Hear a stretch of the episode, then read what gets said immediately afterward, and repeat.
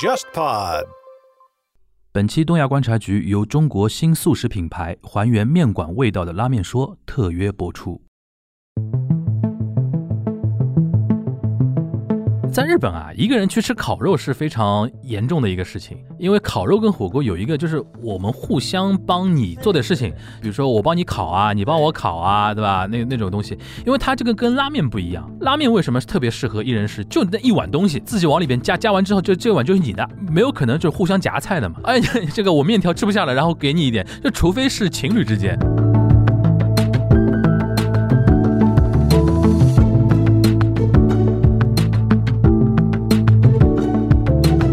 是在韩国的政界当中就成了一个忌讳。韩国有一个当了五届国会议员的一个人叫朴智远，现在是韩国国家情报院院长，就说一句话，他说国会议员呢，第一大忌讳是自己吃饭，第二个忌讳是天天跟自己家人吃饭。那么国会议员该跟谁吃饭？该跟记者吃饭。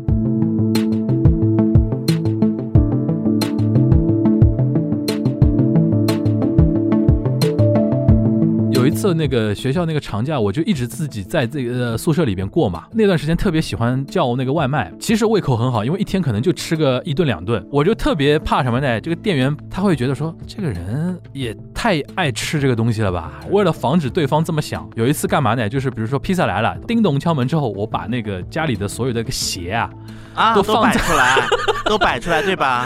制造一个什么场景呢？就是我家里不是一个人，其实我是一人食，你知道吧？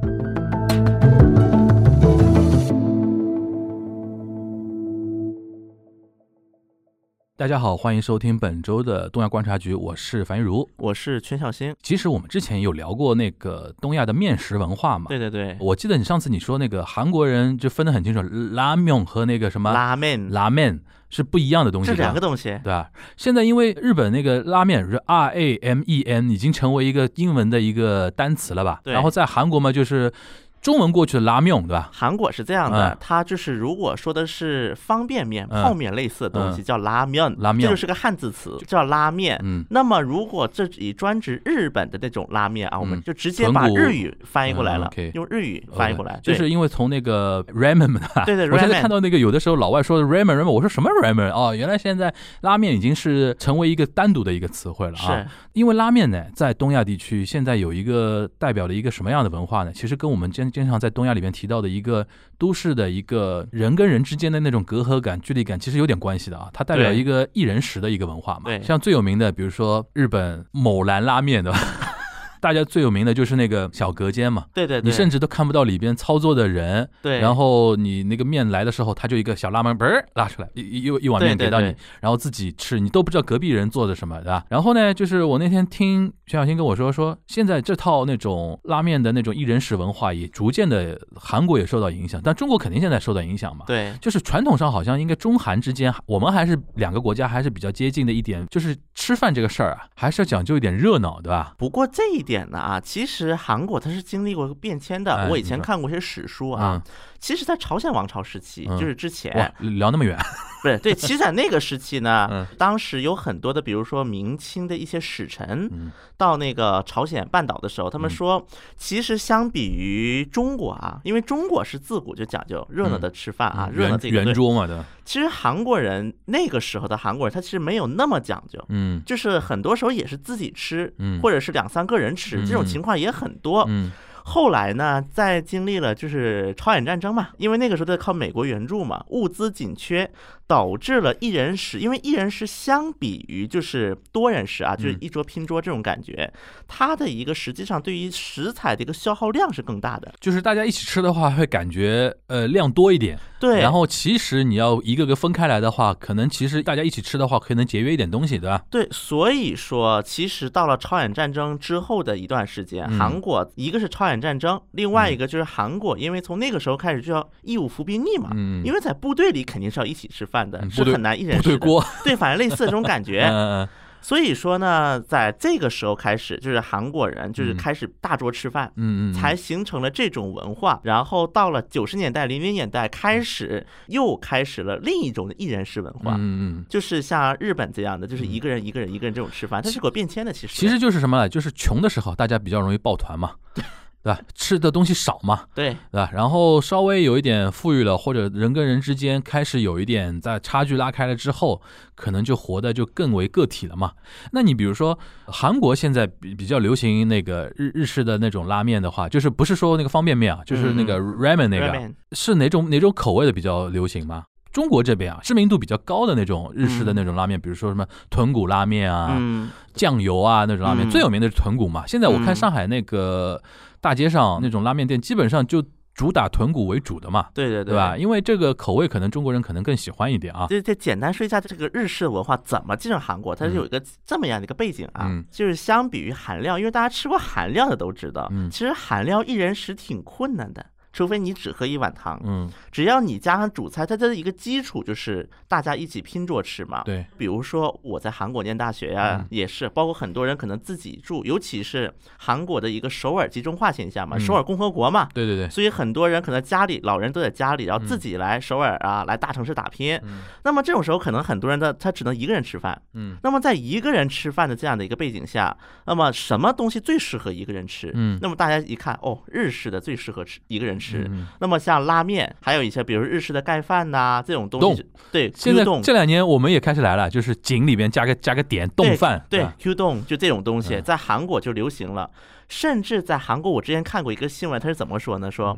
现在韩国的大学门口快成了日式文化一条街，嗯，因为大学门口的日本式的这种餐厅越来越多，越来越多，因为大家都发现，第一个日式餐厅呢，它开起来那个什么，它门槛低，因为就是像刚才我们说，其实无论是在日本也好，在韩国也好，日式拉面的样式呢，就是基本的就那么几个嘛，嗯，东布里、子 u 包括豚骨酱油，因为它的一个豚骨韩文怎么说啊？就直接用日语了吗？哦，对，那就豚骨子嘛，豚骨子拉面，豚骨子拉面啊。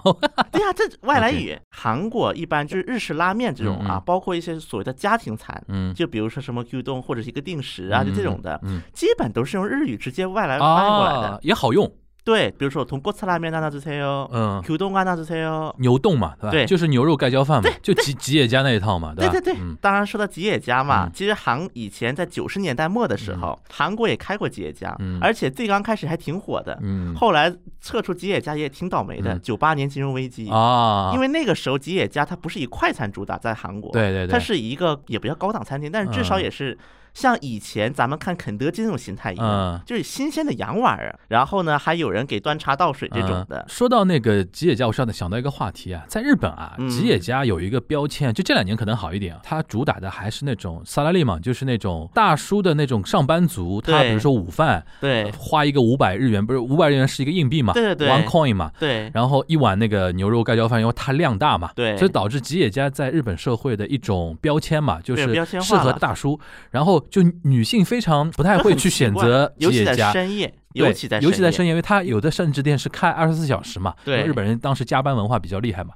但是很多女性会选择，就是说有有的选择的话，她不会去选吉野家，因为她会就是说这种一人食或者说那种男性的那种标签特别厉害嘛。因为你想，吉野家到了中国之后啊，我有我不清楚韩国到中国之后，它有点变化，它变成那种偏家庭型的那种小餐厅了。对，就有的时候可以带着小孩，因为小孩很喜欢吃牛冻嘛。对对对，就又甜的，然后那个量又大，又是牛肉啊什么的，所以说导致它有点变成那。那种 family restaurant 那种感觉，这两年其实也是快餐化。这两年开始快餐化了嘛？但是他一开始在中国布点的时候，肯定会想说要跟日本的那个发生变化，因为大家的文化形态不太一样嘛，对吧？中国人可能比如说，可能当年吉野家进来的时候，他会觉得说中国人再怎么着，还是会喜欢几个人一起吃饭，或者说安安稳稳的吃顿饭，不会特别快的在外面解决一顿中餐嘛？因为我们有的时候，比如说像赶时间，就中国人的原来的文化啊，赶时间吃快餐的话，会选择肯德基、麦当劳这种，对，觉得说还中国一碗饭还是得正正经经的，对对对。吃一个热腾腾的那种，当然吉野家也是热的啊。啊，就是这两年开始有点向日本那个靠拢了嘛。对对对。他在进入吉野家在进入韩国的时候啊，是更像日本本国的那个那个那套路子呢，还是说他也进行了一点改变？是这样的，因为吉野家这个在安利在韩国目前其实不怎么具备参考价值，因为它九十年代中期进来，九十年代末期就撤了，就撤了。OK。对，因为它金融危机嘛，改后来就没进去过嘛。对，没有进去。后来，但是我们可以说一点是什么呢？其实，在韩过。喜欢去日本，因为韩国离日本也近嘛，所以韩国有一些就是去日本的一些就是类似于 community。当时有一个说法是什么呢？在吉野家如果看到年轻女性在夜间坐在那里，都是韩国，应该是韩国游客。那么这个是一个什么点呢？啊，我是想说什么呢？其实，在韩国本土呢，也有一些就是韩国化的一种快餐。那么就不是说麦当劳、肯德基就是洋快餐，我们说韩国化的叫紫菜包饭天堂。我之前这个说过，这个 kimbap 称骨，因为 kimbap 称骨这个东西呢，因为它里面又有泡面，又炒年糕，有紫菜包饭，甚至一些汤饭它都是碳水炸弹。对，反正都卖，是什么都卖。他那个那种店，而且这种店呢，在韩国，因为首先韩国人夜生活就很很晚，所以说很多紫菜包饭天堂是开二十四小时的。很多年轻人他也没有什么负担。就直接进去啊！我垫吧一顿，对对，就是我也就进去。无论是个单身女性也好，单身男性也好，情侣也好，都会去吃。尤其在夜晚没东西吃的时候，因为首先在韩国它有这么一个文化基础，所以他们第一个，他们即便到了日本，觉得哦，有西诺亚斯基啊，这就是日本版的紫菜包饭天堂。对对对，有道理。所以所以说他就没有这么样一个接受门槛儿。所以跟很多韩国游客说，在那个有西诺亚在日本是大叔自己吃，说啊。为什么会有这种说法？嗯，就韩国人就觉得，嗯，就算我是个女性，也是我晚上没东西吃了，我去吃一个也很正常的事情。嗯，就心理门槛首先就降低了，可能就是这个是韩国跟日本的一个比较大的一个区别。我觉得在这个文化接受上，另外一点就是因为在韩国，就是这个像拉面这种日式的快餐吧，我们可以叫最早铺开的地方是在大学周边，以及很多就是上班族密集的地方。嗯，这两块是最先铺开的。这两块也是一人食。最普遍的地方，所以说这些年轻人他并不觉得自己去吃是个很奇怪的事情。嗯，像我以前上大学，在韩国也是经常就是搞什么小组讨论，嗯，就是发表，我准备发表到大半夜了，然后一看能吃的那么就那么几个嘛，对，无非就是麦当劳，而且也便宜嘛，对，还有一个就是韩式的汤饭，嗯，那么因为韩式汤饭也就那么两三样，其实天天吃也腻，那么改善口味嘛，嗯，要不吃紫菜包饭天堂，嗯，要么就是去找，因为当时我们学校门口有一家就是那个二十四小时的日式深夜拉面店，哦。就几个换口味着吃吧。它里面是主打某一种汤底呢，还是说几种汤底都有的？一般韩式的拉面，就韩在韩国开的对日式拉面店。最基本的几个还是都有的，嗯，当然韩国的就是日式拉面店有一个不一样的是什么呢？韩国的日式拉面店有小菜，一般店会有两到三种小菜，嗯，那么就是会出现一个什么？你叫大罐吧，就是那个腌的萝卜。啊，大根啊，啊，对对，大根啊，对，哦，这个发音不一样，因为在韩国叫大罐，就萝卜嘛，日本写写叫大根嘛，对对对。在韩国他把它翻译过来，它口口味是偏甜的还是偏什么咸的吗？就是它韩国自己。的打逛，跟日本那种就是外来打逛味儿还不一样，对，还不一样。OK，所以说他一可能是会同时上两个小菜，一个是打光，一个是泡菜。哎，那比如说你能不能横向比较一下，在韩国几种类型的一人食的价格啊？就比如说在韩国吃个肯德基、麦当劳，大概一个人吃饱大概要花多少钱？然后紫菜包饭天堂大概是什么样的？然后拉面大概一碗多少钱？我先说一下上海这边啊，嗯，上海这现在这边现在我能吃到的比较正。正宗的那种，比如说豚骨拉面，嗯，你比如说那个在一些商场里面能吃到的，基本上一碗的话话四五十块钱是逃不掉的。然后，因为这个东西实在那个成本也放在那个地方嘛，然后要花时间嘛，对吧？你在韩国的话，大概什么样子？做个简单的比较吧。当然，在每个商圈，它的价格也我们就说 首尔共和国的事，不是首尔也是啊。首尔各个商圈价都不一样。那你们高丽附近的？就比如说，我举个例子，紫菜包饭一条，嗯，那么一个长条紫菜包饭，我记得我刚去韩国的时候是一千韩元，人民币六块钱。哇，那么便宜啊！最早啊，这现在涨了啊，现在基本上你去大农村都没有这个价了。现在在首尔。大概多少？现在最便宜的店一般卖一千五百韩元，也就十块钱。但是如果去贵一点的这种商圈，像什么江南，那么一条两千韩元也是正常了，就十到十五块。但是呢，一般一条不仅是男生了，一些稍微胃口好点的女生都觉得吃不够啊，因为。因为这个最基本款的话，它里面一丁肉丝儿都没有，就啊，只有一个小香肠。吃饭了对吧？纯吃米饭了对不对？米饭，然后什么就是那个鸡蛋，一条鸡蛋，然后一条那个大羹，嗯，因为都是素的嘛，最多就是有一条香肠。OK，所以说这一般一条是吃不够的。那么韩国人的一个搭配就是再点个泡面。哇，米饭加加面啊！对，哇，牛逼。那么这个如果再点一个拉面的话，那就三千五百韩元到四千韩元之间。四千韩元的话，那就是四六二十四，就是二十五块钱左右。对，那么这一般就是在紫菜包饭天堂很多人会吃的。OK，我们就算它人均二十五吧。如果去吃麦当劳的话，当然这个只有韩国的麦当劳卖，叫烤肉汉堡。烤肉汉堡，OK，对，不是 gogi，OK，烤肉烤肉汉堡的一个套餐，如果是在那个麦当劳或者是韩国乐天利嘛，就韩国本土的一个那个快餐连锁叫乐天利，嗯，那么乐天利的话，大概一个套餐的价格是。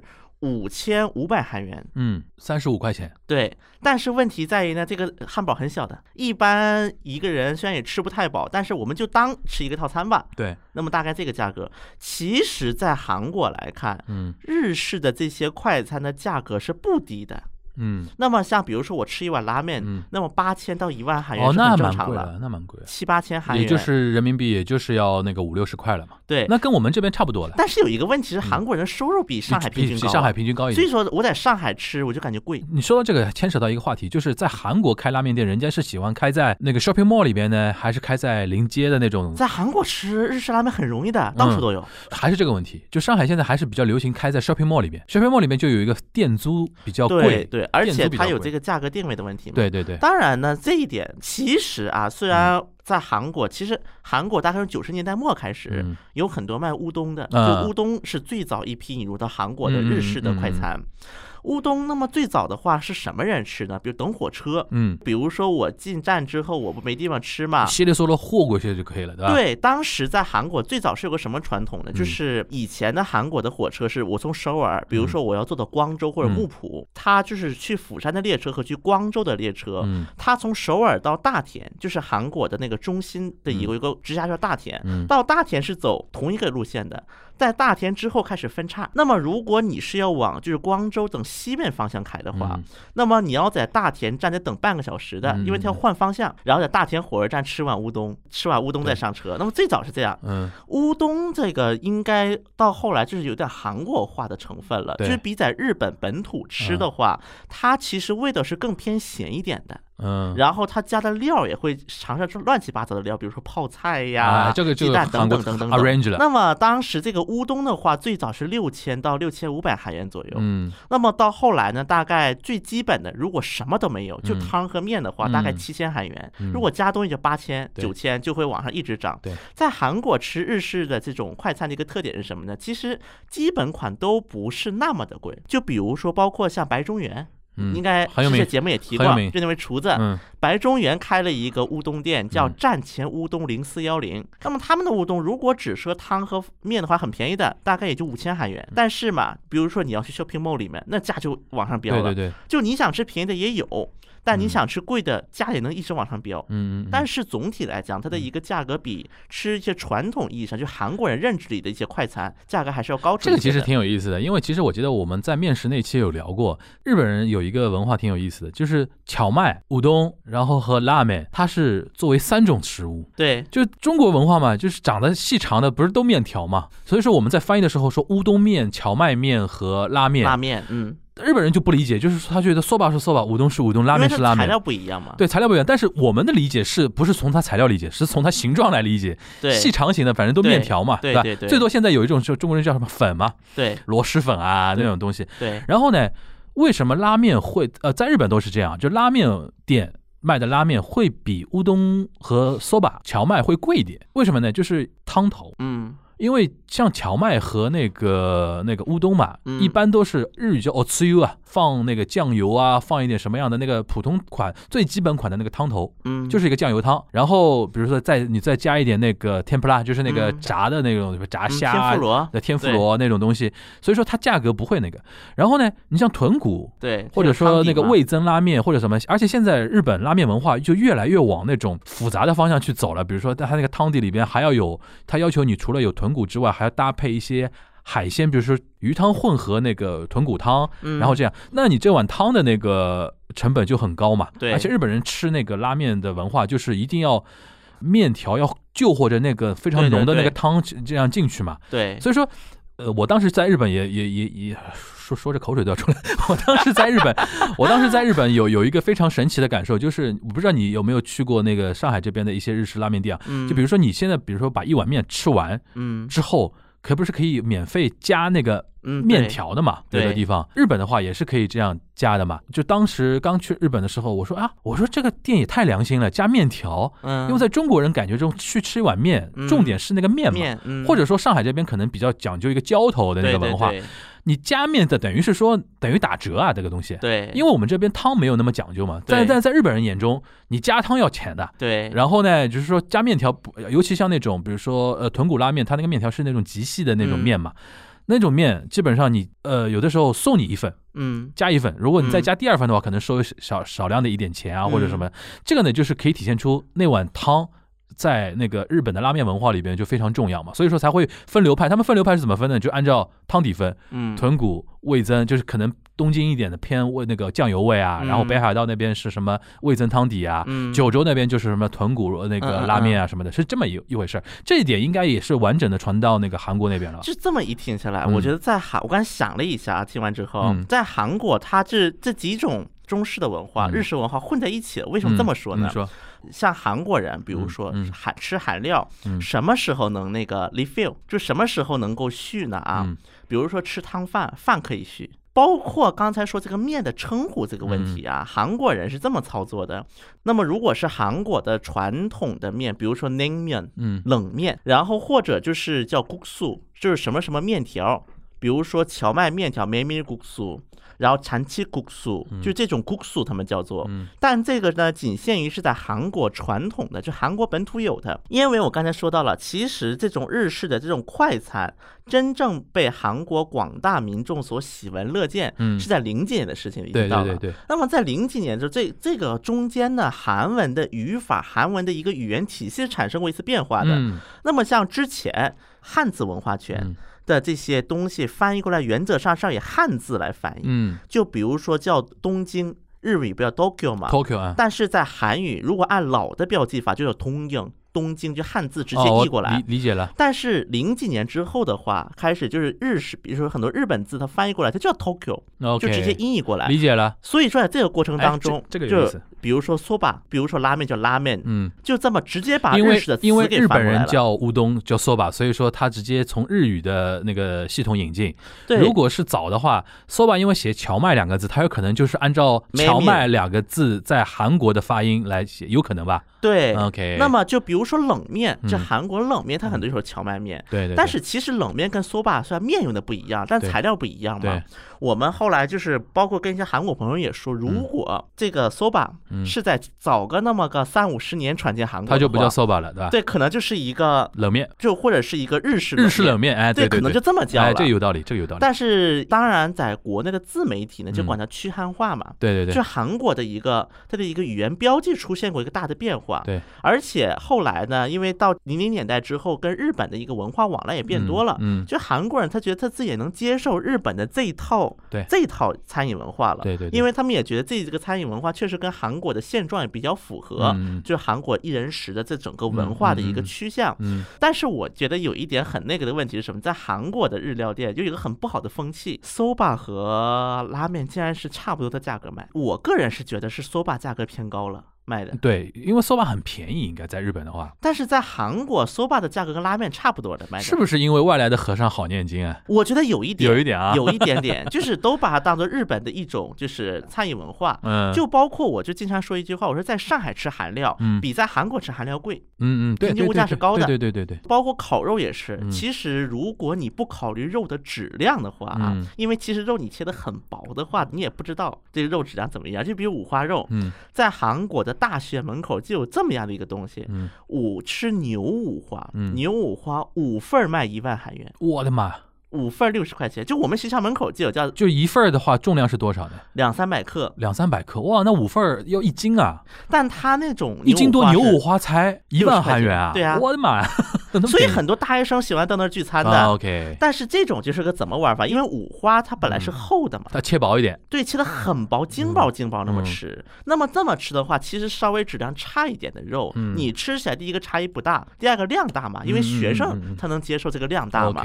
所以说，在就是韩国，它实际上就是那句话嘛，外来和尚好念经。你在国内，虽然国内的肉价平均是比韩国低的，但你吃到过五份六十块钱的五花肉吗？没有吧？有五花。对，所以这其实也是个外来文化引进的过程当中的一个。嗯，行，那我们说回那个一人食啊，在韩国的话，除了拉面之外，就是一人食。韩国人，比如说啊，嗯，因为我印象特别深的就是那个什么单人间考试房啊那种啊，然后那种比如说韩国人也加班嘛，对吧？比如说加班到深夜啊什么的，就一个人要吃点东西，除了像拉面之外，还有什么可以选择？那么韩国首先啊，首先一点是韩国管就是那个就一人食叫荤吧，就是自己的意思嘛，荤子自己食。对，就是自己吃饭，OK，然后简称荤吧，自己饭，OK。尤其是大概近二三十年，因为韩国的一人食的发展是非常快了，相当于是。城市化进程比较快。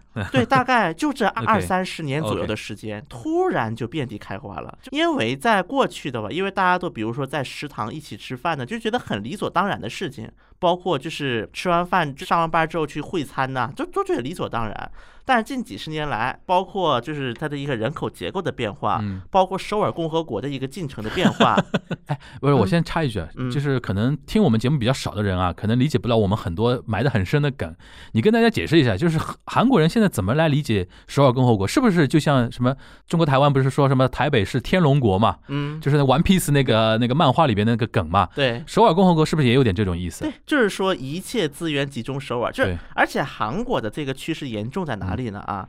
首尔及周边地区有韩国二分之一的人口，对对对，一半。就是首尔及周边地区在韩国，我们不算北面啊，面积的百分之二十几，嗯，人口占了一半，对，资源也高度集中嘛，导致年轻人不管怎么着都得往那个首尔奔。就是韩国一个非常严重的问题在哪里？就是我们说大学啊，因为一个地方的大学，它其实是培养一个地区人才的一个比较重要的摇篮，嗯，所以在韩国有一个说法叫做地区据点国立大学，嗯，就是把几个国立大学就是办的各个地区嘛。OK，那么韩国除了国立首尔以外，最好的国立是国立釜山。对，今年竟然连国立釜山的都没招满学生。OK，因为都要去首尔，我宁愿去首尔差点的学校，对，或者我宁愿去首尔私立学校。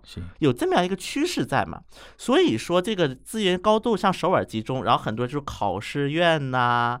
单间呐，当然韩国呢合租还不是那么发达，嗯，一般大家习惯性选择咱去，就是自己住，自己住一个整间，对，叫韩国叫 one room，就 one room，哎，日本也有 one room，对，日本也有，或者英文叫 studio。反正就这种的一个概念的房子，韩国就增多了。他情愿隔间隔的小一点，也不习惯 room share 那种，对吧？其实，在国内这种 one room 真的不发达，而且国内如果以同样的一个房型要租 one room 的话，可能在上海或者北京租一间比在首尔租还要贵。我觉得，首先就是。我们这边的租房的文化不像日韩，中国人还是喜欢说买房比较多嘛，对，就导致开发商开发的房型都是偏那种，就是他针对是买房的人，买房的人都要求，比如说成套嘛，比如说那个居室成套，但是因为韩日现在，比如说那个租房，年轻人租房还是很发达的嘛，对，所以说有些。简易的那种房产开发，他就我就瞄准租房市场啊，对，有，那就我就隔成那种 one room 的嘛。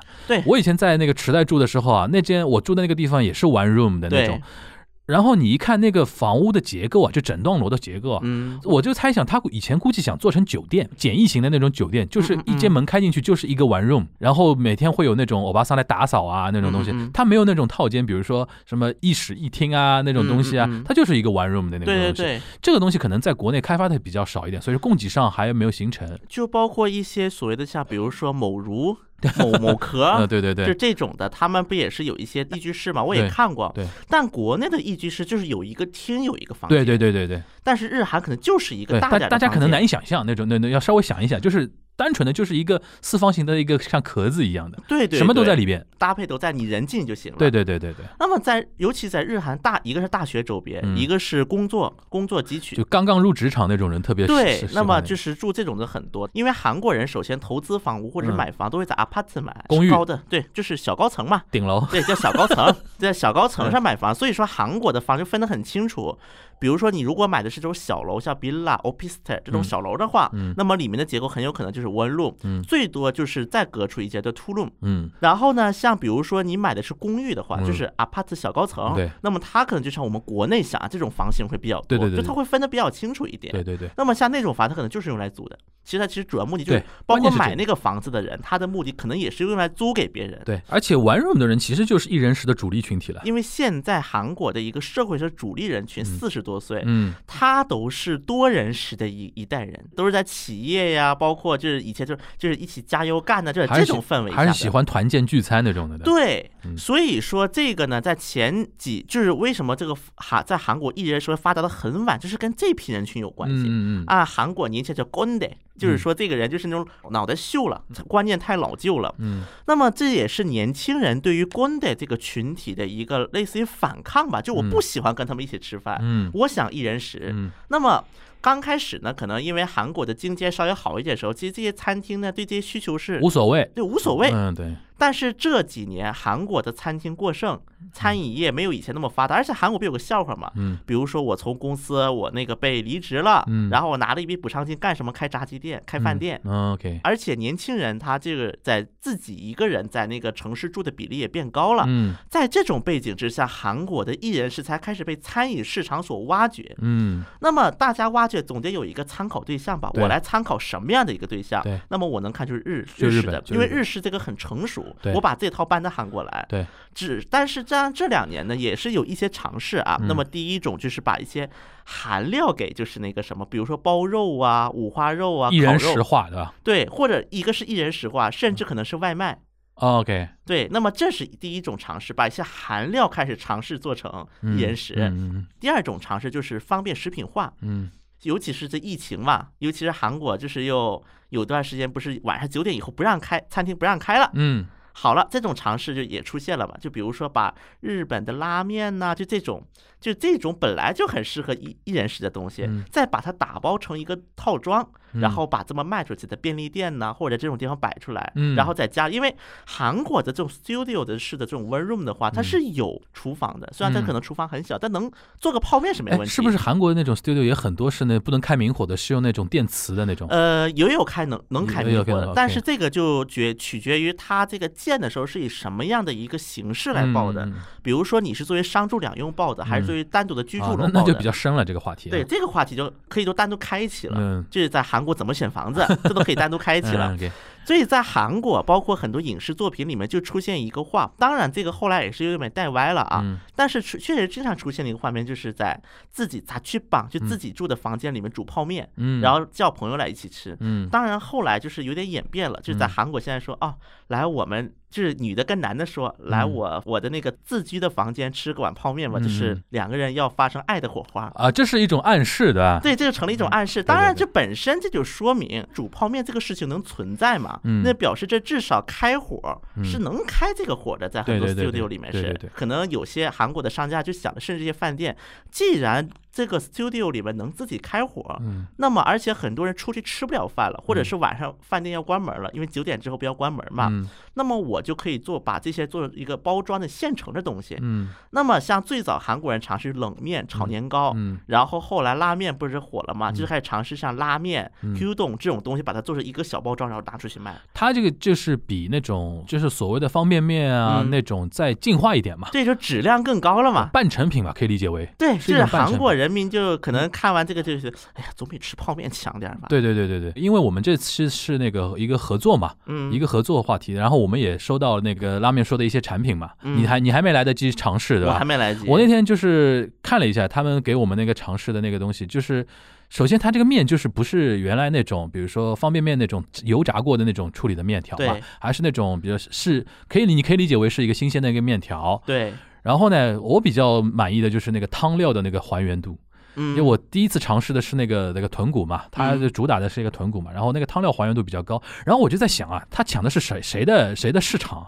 就是我首首先因为这是一个消费升级嘛，对，就是比原来的泡面肯定是要消费升级，这个应该也是，哎，这个有没有韩国有没有相相对的那种说法？因为像那个日本现在有一个说法叫不计 z 大哥，z 大哥是一个日语单词，其实你翻成那个中文的话叫奢侈，嗯，不计是什么？小小的。小小的奢侈，就是说我大奢侈不行，嗯，对吧？稍微给自己一点奖励，就比如说我可能原来，比如说呃饿的时候，也当然也环境跟技术的发达也也有关系啊。本来可能饿的时候。自己一人食的话，只能来个 instant 拉面，就是那个什么杯面，就泡的那个杯面。现在有一个不记得的，就是可以来个小小的消费升级，来一个这种这样的一个煮的一个面条，相相对新鲜一点，然后自己再给自己加一个什么荷包蛋啊那种东西，就就不记得的这种现象，嗯，尤其会发生在年轻人族群里面嘛，因为年轻人总会想对自己好一点，但是可能因为经济条件啊，因为环境啊什么达不到嘛，但是小小的那种褒奖，是这种东西在韩国年轻人心目中现在有没有？韩国有一个。意思很比较像的一个词叫小确幸，so happy。最早是那个村上春树那本书里提到的嘛，就是虽然很小，但是是确定的幸福。但是你村上春树写的是日文嘛，对，把小确幸这个说法确定下来了，好像是中国台湾的那个说法。然后我估计，因为大概韩国是不是引进过台湾的什么电影啊什么的？对对对，就是当年像台湾那个有中国台湾有几部电影在韩国还是挺热门的。我的少女时代，对对，我就知道。对，当年那个王大陆，王大陆不是太火啊？当年，哎呦，真的，我那个时候不是正好在韩国，不是也做娱乐圈有关工作吗？对对对对，那时候我还接待过王大陆，就是带他去建大。哎，他为什么那么火啊？我觉得啊，个很大一个原因，当然这有点题外话了。很大原因是因为他跟韩国男性的一个普遍审美不太一样，对，就是新鲜。就是五官比较深，一个是可能是这个，另外一个，因为小确幸这个词在韩国确实是火了。他怎怎么说？你再说一遍。Soha King，Soha King 就是小确幸分开说的，对吧？对。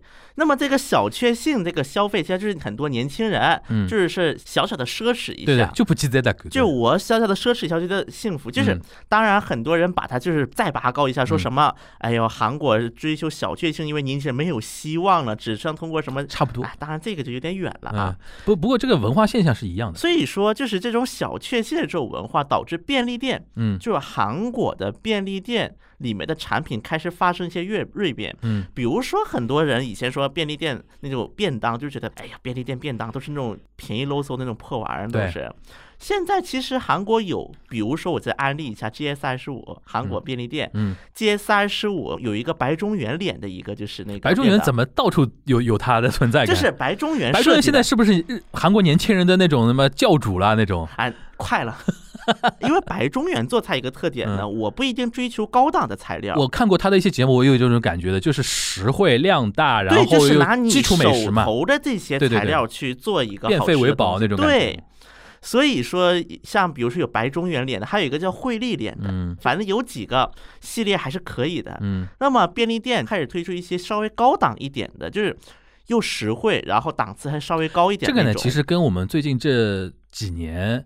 比如说保鲜技术啊，包装技术啊，然后那个食材那种冰鲜技术的一个发达，然后和物流的发达都有关系。你比如说像那种刚才说到面条嘛，嗯，原来为什么方便面要做成那种油炸的面饼啊？就是因为。容易保存嘛？对，现在比如说那种保鲜技术啊、脱水技术啊什么的比较好嘛，对，所以说才会让这种稍微高级一点的东西能够出来嘛。所以说，我觉得从这一点来看啊，就包括在韩餐说的这种方便食品的一个多样化，嗯，其实也跟便利店这些渠道的一个推销也好，它的一个产品研发两个是连接在一起的，嗯，因为他们便利店是会首先接触到消费者的，嗯，因为而且韩国便利店很多的，嗯，韩国可是人均便利店世界第一了，现在，嗯，那么。这种样的一个国家当中，那么他能够第一线接触的消费者，他知道消年轻消费者，尤其是因为很多年纪大，他不太喜欢便利店，就便利店贵。嗯，但年轻人嘛，便利店离得近，对，然后又有很多方便食品，又直接拿着方便，对，所以说他们能接触很多年轻消费者，他们知道年轻消费者需求之后，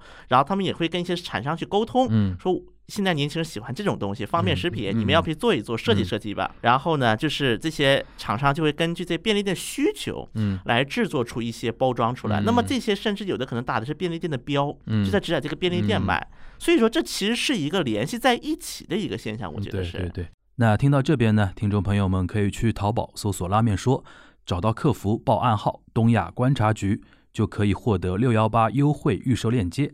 大家可以在五月二十四号之后拍下预售链接，并备注“面馆味道”。在优惠之外呢，还可以加送限量加料包，提前解锁六幺八隐藏福利，还原面馆味道，味好味道加一份料，一人食也简单幸福。我们两个人其实有一点就是经历还蛮像的，都是一个人在。韩国或者日本那个留学过的生活嘛，嗯啊，你当时比如说在韩国留学的时候，除了那种比如同学之间聚餐之外啊，嗯，有的时候一个人想吃饭的时候，你一人食会选择什么东西啊？其实你再怎么吃，一人食一人食也是，其实样还是那么几样。对。无外乎汤饭。那么在日本的这种有西诺亚的这种形象，在韩国就是吃就是那叫什么东西肥肠汤饭。OK，其实汤饭就韩国可能很多人觉得汤饭这个东西就很老很老气，就是阿周喜大叔们吃的。门一开进去都是大叔在那边吃的。对，也就喝完酒，有的还是解酒的那种。OK，就是在韩国有西诺亚这个形象就是汤饭。嗯，所以我刚才为什么说很多。韩国人就不觉得 gyudon 是一个大叔吃的，因为在韩国有这么一个东西，是觉得就很老气横秋。当然这两年年轻人吃的也不是年轻人老喝酒嘛。嗯，当然这个是题外话，这也是一个消费变化，只是说在韩国就要么汤饭。嗯。要么就是偶尔可能一些开的比较晚的日食店，比如那个战前乌冬四零幺零。你 你是有多爱白中原？不是，因为他开的晚，而且到处都是，OK，多呀，OK。然后再就是可能是麦当劳，可能就是快餐，就你自己的选择，对吧？然后紫菜包饭天堂，因为紫菜包饭天堂有一个好的，你想得到的菜单它基本都有，当然好不好吃另外一回事。嗯，因为紫菜包饭天堂呢，它就比如说复杂的菜，比如说一些汤啊，什么猪扒呀这种东西，它都是现成的。那你在家运过来的，在家里就不想。出门的话，在便利店看着买你在留学的时候也是自己租那种 one room 吗？对，你在那你就说你在一个人在家的时候，有的时候就不愿意出门的话，就去便利店买点东西吃。对。那么看便利店什么在打折呀？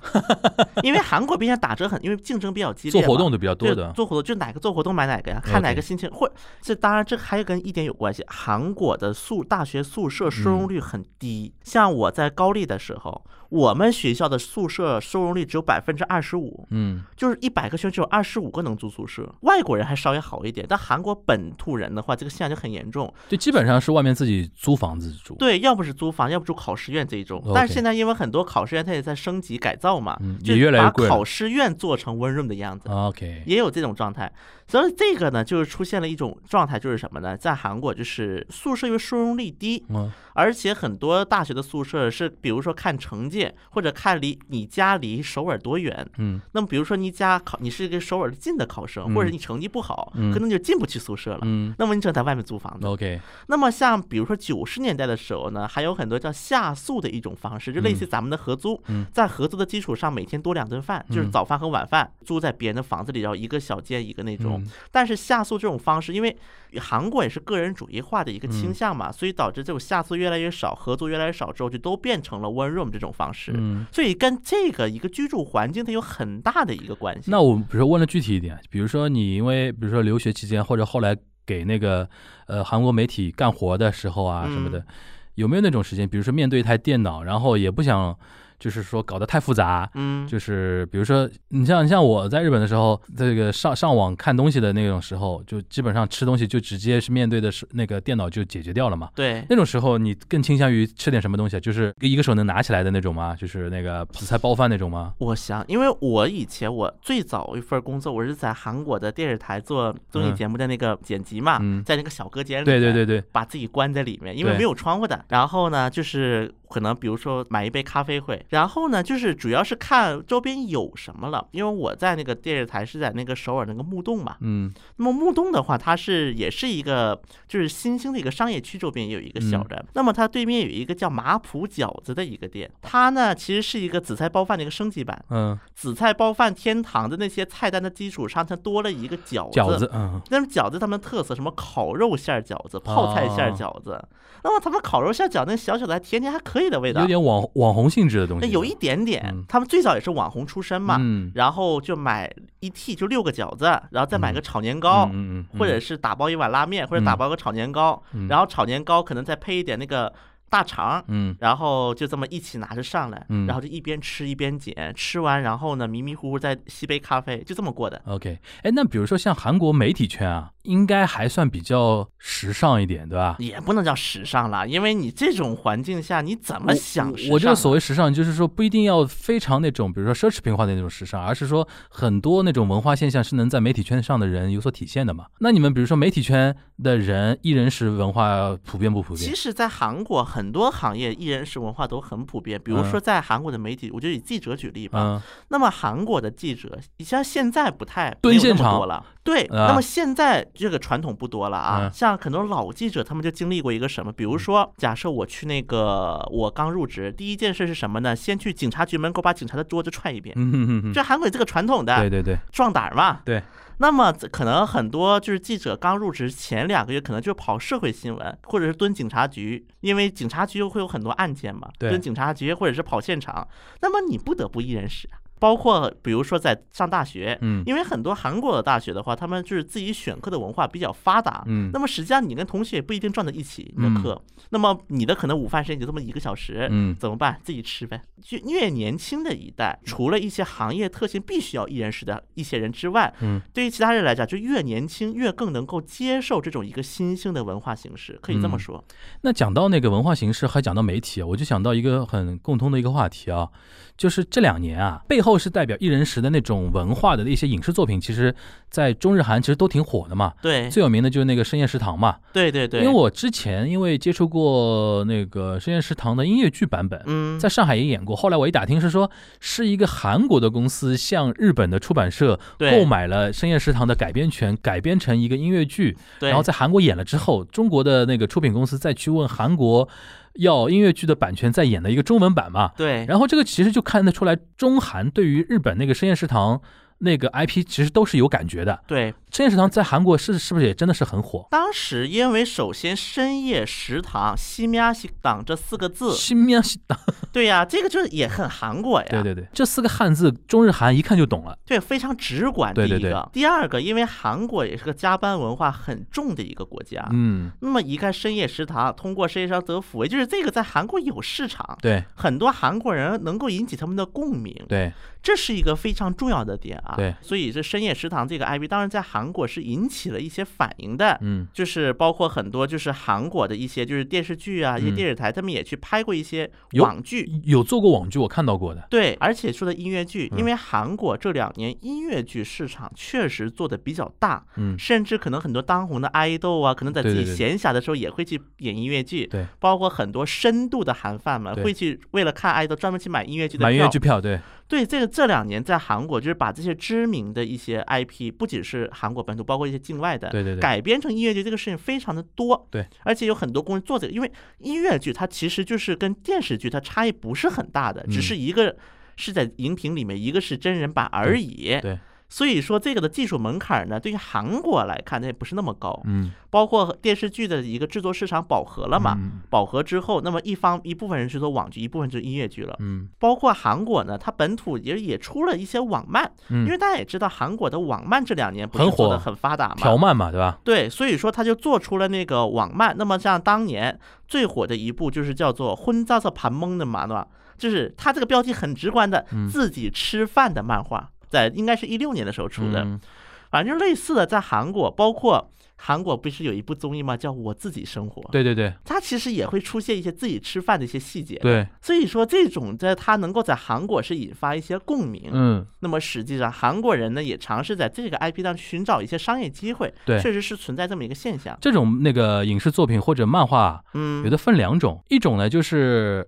探店性质的，还有一种呢，就是让你自己做料理性质的。举个例子，你像日本比较有名的那个，比如说《孤独的美食家》，你听个名字啊，《孤独的美食家》就是一个五郎嘛，嗯，就是在东京啊，或者说日本各地，甚至有的时候会跑到那个境外去嘛，就跑那种非常有特点的小店，嗯，吃里边的那个特色料理。然后呢，这是一种，还有一种呢，就是这两年那个日本有特别多的那种，比如说午夜。档的那些小型的电视剧，就是二三十分钟一集的，然后它里边呢就是有各种设设定，有的也是漫画改编的，很多话题都是讲那个在自己做饭嘛，就我不知道中文名字叫什么，反正讲的一个故事就是一个黑道大哥。躲在一个大学生的家里，呃，躲债。然后这个黑道大哥呢是非常讲究那个生活品质的，就非常看不惯现在那种日本大学生非常散漫，然后那个散漫和那种懒惰的那种生活嘛，饭嘛乱做，对吧？然后那种，然后大哥就作为一个就是你让我躲在你家里的一个报酬，我天天帮你做饭嘛。嗯。然后那个那个那个挺挺好看。啊，那个对韩国也引进过吗？对，有。那种呢，就是两两大门派，一个是出去探店性质的，一个就是自己做料理性质的嘛。但还有一个就是，我觉得最主要的是什么呀？现在因为那个摄影机啊越来越高清了，嗯，所以说美食节目就是做得出来，因为你画面好看了。你比如说像那个什么去年那个什么木村拓哉拍的那个什么呃东京大饭店啊什么的，是拍那个米其林嘛，对吧？嗯，就是类似于像这种美食节目、美食影视剧，现在因为那个摄像机的高清化之后，画面高清化之后，嗯，更加吸引人。对，然后什么收音什么收的特别好，尤其那个什么孤独的美食家那个五郎一口咬下去那种炸的那种东西，对，就咕噜噜噜那个声音，对，非常厉害。在韩国啊，就是刚才说那个剧，在韩国我也看的类似的，嗯。但是韩国的那段就是那一段时间，它是一个处于一个什么情况？就是对于黑帮的描写浪漫化，就是很多黑帮都是为了什么正义啊去打的。就是在这个年代，那么韩国当时也有一部电影是，就一个黑帮老大跟一个高中生互换了自己的那个思维，嗯，然后呢，黑帮老因为他的那个高中生呢，在那个紫菜包饭天堂上班，嗯，所以后来这个黑帮老大呢就认清现实了，可能也跟。那里的就是那个跟他家灵魂互换，对吧？对对对对对，也有过类似的一部。然后在那个紫菜爆饭天堂的切菜呀，也有这么样一部。但他那部可能更重点描述这个人，嗯。然后这个紫菜包饭天堂只是个道具。那么除此以外啊，在韩国，当然这个可能不是文化现象了啊。我讲一个这个一人食的一个梗，在韩国。在韩国有个梗是这么说的，遇到我们东亚观察局的一个传统异能了，就是讲政治话题了。你说，在韩国呢是有一个这么个话，韩国有一个职业是不能一人食的，嗯，是什么？总统啊，就是韩国人呢就觉得你一个总统，你天天一人食，你算个什么呀？你一点格局都没有，就你变孤家寡人了嘛？对。那么这个一人使的故事同时出现在了朴槿惠和文在寅两个人身上啊。那么当年朴槿惠是这样的，因为后来就是根据一些资料显示，朴槿惠每周三给自己定了个假日。然后每周三就自己吃饭，谁也见不到他。当时很多韩国人就觉得，你一个政治家，你不应该争分夺秒的去，要不你跟参谋去那个聊工作，要不你至少也去见外宾什么的。你怎么能自己一个人在那一边看电视剧一边吃饭呢？贵为总统，你是没有一个所谓属于自己的时间的，对吧？对，就是韩国人这个观感很不好看。当然也有原因，是朴槿惠本来观感就够难看的了，这只是一个骂他的一个点。对对对，就反正你不喜欢你的什么都是你的负面的点。所以说呢，文在寅上台。干的第一件事是什么呢？展示他，因为我那个时候我不是在那个青瓦台记者团嘛，我跟他去过一次。嗯，文在寅去那个哪儿，就是因为青瓦台是这样的，大家看的那个青色的那个本馆那栋楼叫，一般那栋楼只接待外宾用。嗯嗯，就是文在寅本人是不在那儿办公的。OK，办公呢，他有一个很小很破的一个白楼，嗯，那里是青瓦台一些员工，就是职员们。在那里工作，然后在楼上给文在寅又安排了工作间，然后平时文在这雨民馆那个叫做游民馆，在雨民馆里面工作，然后呢，经常也是吃那个员工食堂。就跟渔民馆就是也像其他人一样那么接饭，嗯，就是普通的食堂那么吃。然后后来呢，就他就是避免了那个朴槿惠那一套嘛，对吧？当然，后来文在寅也遭过一次攻击，什么时候呢？就是他因为文在寅有一个习惯，就比如说每次出国，包括来国内也好啊，去什么各国也好，都喜欢就是早餐在当地人的餐馆去吃。攻击他的人就是觉得外交干的不好嘛。那么这就成了一个攻击点，就说你自己天天一个人吃饭，人家国家谁都不欢迎。你自己在吃，你说你外交能搞好吗？就是这个一人食在韩国的政界当中就成了一个忌讳，嗯，包括到后来，就是韩国有一个当了五届国会议员的一个人，嗯，叫朴智远，现在是韩国国家情报院院长。反正这个人呢，他因为他就经常在电视露面嘛，对，就是跟那个媒体沟通比较多。我记得啊，当时我正好也有一次跟他一起吃饭，就是当好几个记者啊，当然各各行各业，就就说一句话，他说国会议员呢，第一大忌讳是自己吃饭，第二个忌讳是天天跟自己家人吃饭。嗯，那么国会议员该跟谁吃饭？该跟记者吃饭。对，就有这么也有道理。人家会说你有时间一一个人吃饭，还比如说你是议员，你要多听听你的选民的意见，对，跟选民待在一起嘛。对，他这个意思他有这个意思。对，行，那我们再说回来，文艺人士背后的一些那个。心态上的一些东西啊，嗯，就是因为几年前我看到一个帖子蛮有意思，把那个人的那个孤独嘛分成几个档次嘛，嗯，就一个人去看电影啊，对，一个人去吃什么啊，人家是什么，在日本啊，一个人去吃烤肉是非常严重的一个事情，因为烤肉这个东西就是非常不适合一人食嘛，对吧？在韩国有没有这种类似的那个东西？有，韩国烤肉应该也不太适合一人食吧？这个就像吃火锅一样，就那种感觉啊，感官上觉得你吃火锅，你就是你觉得一个人吃那种大火锅也很怪嘛。而且还有一个就是烤肉跟火锅有一个就是我们互相帮你做点。那个做的事情，就是像在日本的话，比如说我帮你烤啊，你帮我烤啊，对吧？那那种东西，因为它这个跟拉面不一样。对，拉面为什么特别适合一人食？就那一碗东西，对，就自己吃就行了然后自己往里边加，加完之后就这碗就是你的，对，对吧？而且。没有可能就是互相夹菜的嘛？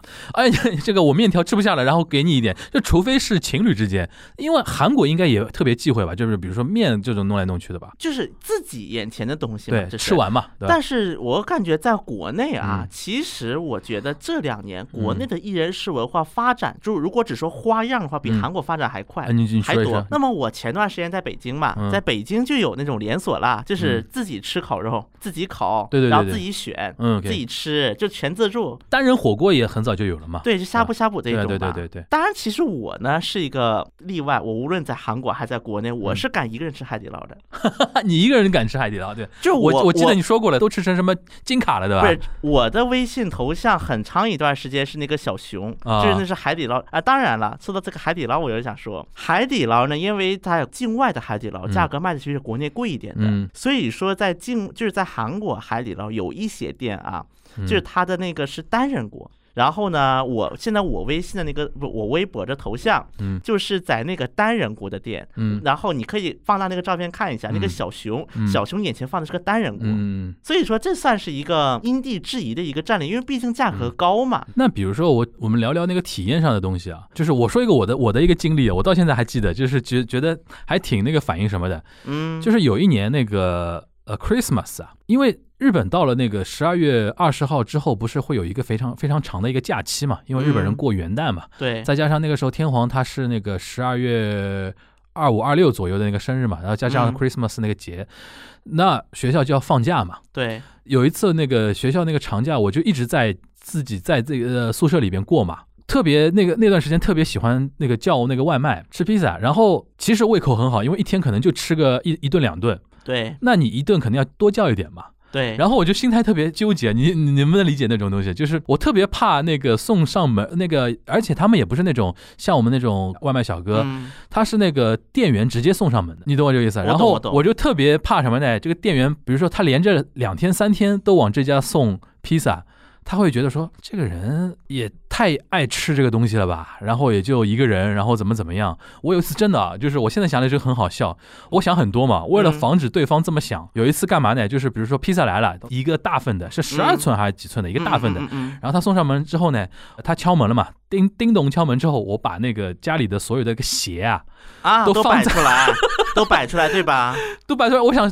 制造一个什么场景呢？就是我家里不是一个人，其实我是一人食，你知道吧？对，你有这种体验吗？是这样的，就一个人住特别有这种感觉，就特别怕对方外人看出来。对啊，那类似这种体验你有啊？有啊，我也干过一样的事儿，一模一样。就是把鞋都摆出来吗？啊，当然后来我看开了，我是敢一个人吃火锅，而且我发现现在在。北京、上海这样一线城市的海底捞，我我见到看到的，我见到过，见到过，我也见到过。一个人吃，一个人吃，就是四宫格，对对对，可能是一个或者两个人加汤，然后剩下两个加水。对的对的。然后呢，就是哎，我再插一句啊，我后来我这个体验，我跟我另外一个那个呃日本的朋友有交流过，嗯，他说他干过更狠的，就是有一次，因为他就是。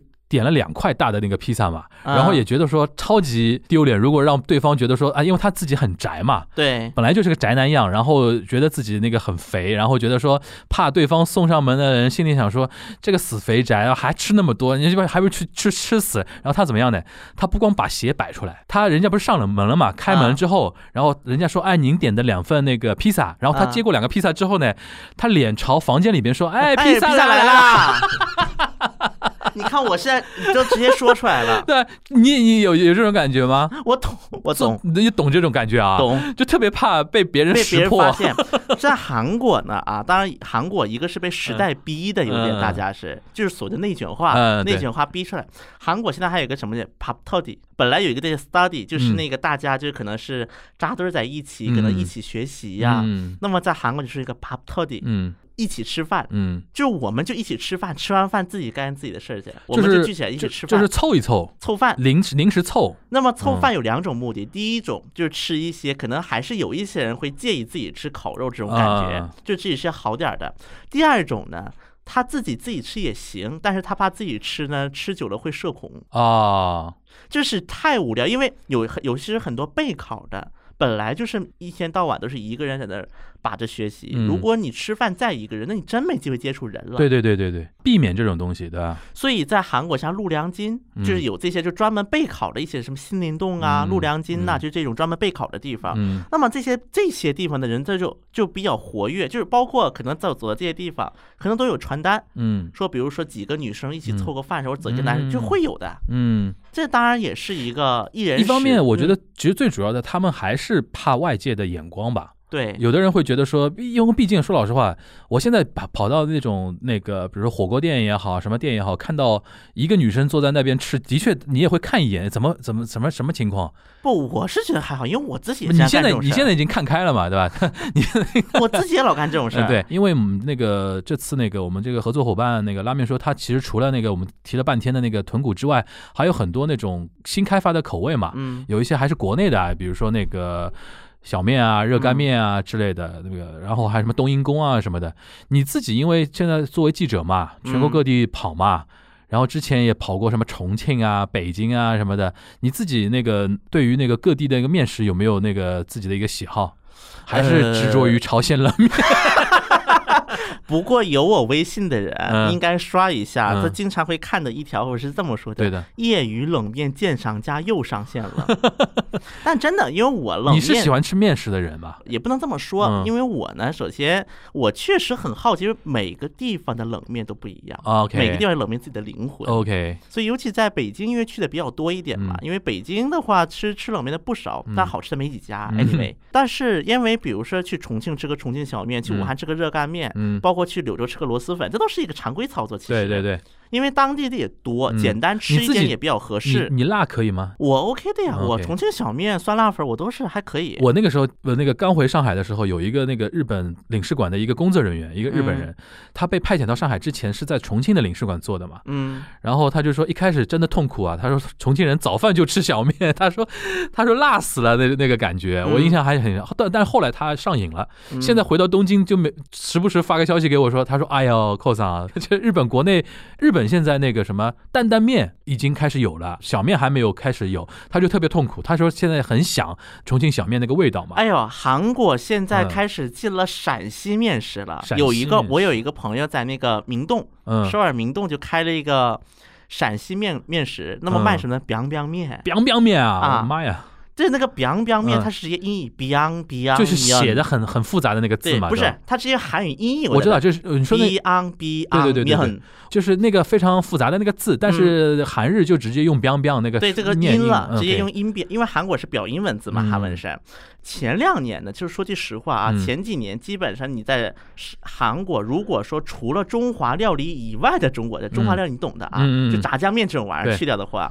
那就是基本东北菜为主，嗯，那么这几年呢，确实也是各种各样菜变多了，嗯，那么像有人开西安菜馆啊，还有开川菜馆的，我也见过，对，然后火锅那就更不用说了，嗯，所以我觉得吧，有些东西呢是怎么回事？就是，呃，像这种面，因为我也全国各地跑嘛，嗯，但其实面有一个好处是什么？踩雷的概率低一点，对，而且各地如果你有有一个代表性的面食的话，基本上这个踩雷的概率就会非常非常低。对，尤其包括啊，我比如说举个例子，我在安徽有一次去淮南，淮南出差，嗯，就是淮南不是比较火的淮南牛肉汤嘛？对对对对。但我发现个问题，我在淮南的小店吃的淮南牛肉汤，跟我在上海吃的淮南是两个东西。嗯，就是很多面食，比如说到了沿海城市变了，我也说不清这理由是什么啊。对。但确实就是当地一些小店吃的，跟你到。上海呀，到北京吃的，它会有调整，它会对它其实会有，比如说包括火锅也是啊，你可能在上海点了个重辣的，你可能在给四川人喂一口，他就说这这也就是个中辣吧，就这种感觉可能是有一点会调整吧。